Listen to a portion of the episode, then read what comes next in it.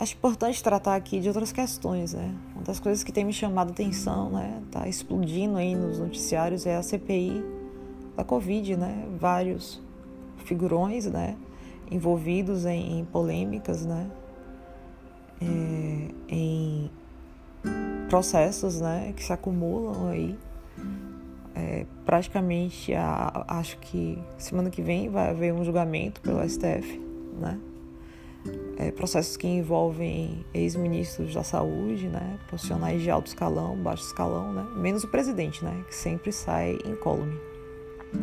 Mas uma coisa que me fez pensar e refletir muito ultimamente é a questão da ciência, né? A ciência e a relação com o país. Né? Se nós pensarmos aí nos grandes avanços da medicina, né? A descoberta dos antibióticos, né? A descoberta da penicilina, a descoberta da circulação sanguínea, a descoberta da anestesia, né? Da, da anatomia humana, né? Por Vesalius, né? Lá no Renascimento. É, a ida do homem à Lua, né? A disputa entre União Soviética e Estados Unidos, né? Para a chegada da à Lua, né? Enfim, se nós pensarmos é, de forma reflexiva, né? A ciência é, uma das, é um dos pilares que caracteriza, né?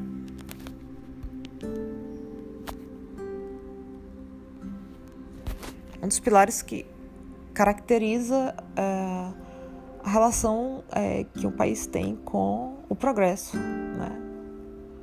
Então vamos pensar um pouco no Brasil, né? O Brasil que já de tantas conquistas, né? É, se nós pensarmos aí na, na guerra contra a varíola, né, dentre outras é, inúmeras né, descobertas científicas, né, os nossos cientistas, inclusive, fabricaram uma vacina aí, né, contra a Covid-19, mas infelizmente nós temos um líder político que ele está no, como é que eu posso dizer, ele se encontra em um processo retrógrado, né? É um ser humano que atende a, aos padrões de é, países, enfim, que ele se submete, né? A exemplo aí dos Estados Unidos, né? A questão da Amazônia, enfim, tudo tão nítido, né?